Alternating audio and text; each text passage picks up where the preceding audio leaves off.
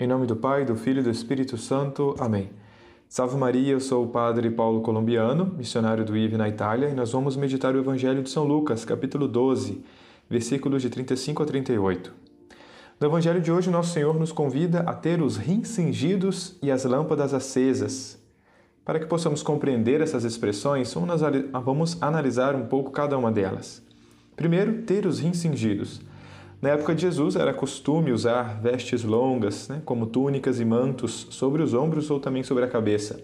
Quando era necessário trabalhar, caminhar, correr e realizar outras atividades, não se podia fazer isso com essa veste larga. Portanto, colocava-se um cinto à altura dos rins para suspender a túnica e aí sim poder movimentar-se.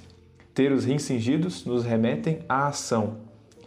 Em segundo lugar, ter as lâmpadas acesas. Aqui nosso Senhor não está se referindo às lâmpadas elétricas que você tem em casa, porque naquele tempo as lâmpadas eram alimentadas com óleo ou azeite e se prendia uma pequena chama de fogo que iluminava o seu entorno. Se caminhamos sem a luz, não podemos enxergar e acabamos por bater contra a parede ou a porta. Ter as lâmpadas acesas remete ao conhecimento e à reflexão. Agora podemos aplicar então essas duas realidades à nossa vida espiritual. Ter os incingidos significa entrar em ação em nosso caminho de santidade, empreender uma vida virtuosa.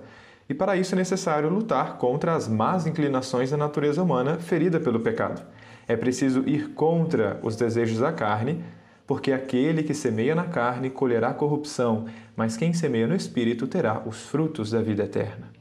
Uma medida prática para isso é, por exemplo, fazer uma pequena penitência relacionada com aquele vício ou pecado que mais me atrapalha e aqui eu não falo somente de deixar de comer alguma coisa, mas também guardar o silêncio, por exemplo.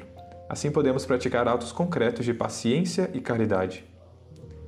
Depois de cingir os nossos rins para dominar os impulsos da carne, devemos também ter as lâmpadas acesas, isto é, buscar conhecer a nossa fé pelo estudo e a meditação. Para isso, podemos, por exemplo, parar alguns minutos durante o dia e ler com calma o Evangelho, ou também um livro de algum santo nossa inteligência precisa degustar com calma as grandes verdades reveladas para irmos assimilando pouco a pouco tudo isso em nossa vida. Queridos irmãos e irmãs, como diz nosso Senhor no fim do Evangelho, felizes serão se assim os encontrar nosso Senhor.